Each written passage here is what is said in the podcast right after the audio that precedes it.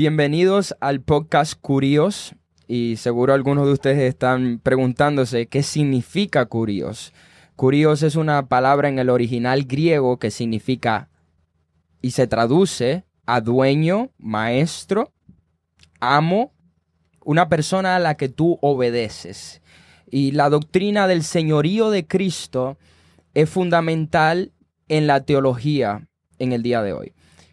Entonces vemos este dilema que las personas llegan a los pies de Cristo, ¿eh? llegan a la iglesia y quieren reconocer a Jesús como el Salvador, pero no como el Señor de sus vidas. O sea, quieren los beneficios de la salvación, quieren ser coherederos en Cristo, quieren ser hijos de Dios, quieren ser ministros del nuevo pacto, quieren ser llamados hijos de Dios, pero no quieren obedecer al Señor. Y ahí es donde vemos frases que ellos dicen, oh, a mí nadie me gobierna nada, no, nadie a mí me gobierna, ni nadie me dice lo que tengo que hacer.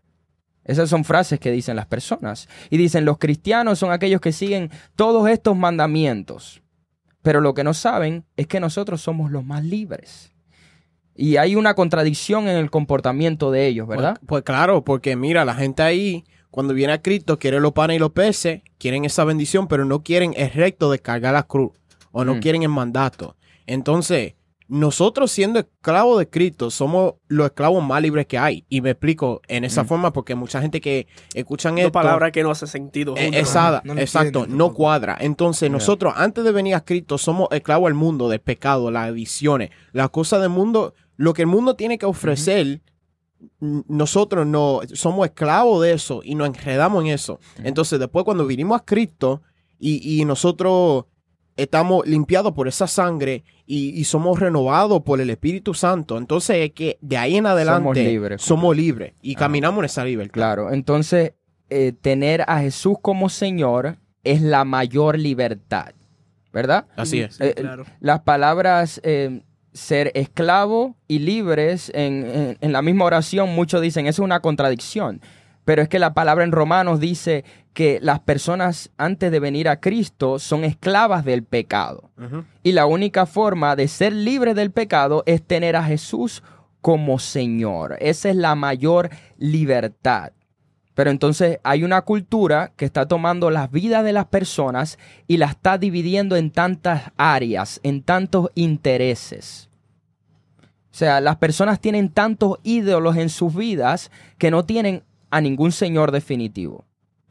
Y Jesús, el mandato de Él al hacer el llamado de salvación es reconocerlo como Señor y como Salvador. Y Él tiene que ser Señor de todas las áreas en tu vida. Porque el Espíritu Santo está cansado de tener, de compartir su tiempo de la juventud. O sea, compartir el tiempo de Él con la cantidad de ídolos que ustedes tienen. Y para ser como esclavo de Jesucristo, como tú estabas diciendo, hay que entregar todo, todo que está en tu corazón. Hay que entregar esa llave que tú tienes en tu corazón para abrirlo a Cristo, para Él bregar en tu vida claro. y seguir en él. Claro, porque e, eso es lo que está haciendo la cultura. La cultura lo que hace es compartimentar tu vida. Claro, porque si el Señor no tiene tu corazón, no tiene nada. O sea, Él tiene que tener todas las áreas del corazón de uno. Em, y poder decir, como el apóstol Pablo dijo, una sola cosa hago. ¿Mm? Que yo pueda decir, en mi trabajo lo que yo hago es para la gloria de Cristo. Lo que hago en mis estudios es para la gloria de Cristo. Todo lo que hago es, para, mi Señor. ¿Verdad? Ahí es cuando yo puedo decir, yo tengo un Señor en mi vida. Yo le sirvo a Él únicamente. Entonces, esas personas que dicen, oh, eh, mira, yo no, yo no me someto a nadie, son las mismas personas que se tienen que, tienen que obedecer la ley. En su trabajo tienen que obedecer. O lo votan. Ajá, o lo votan. Entonces, todo el mundo se tiene que someter a algo. Entonces, lo que tenemos que escoger es o a Cristo, o eres esclavo de Cristo, o eres esclavo del pecado.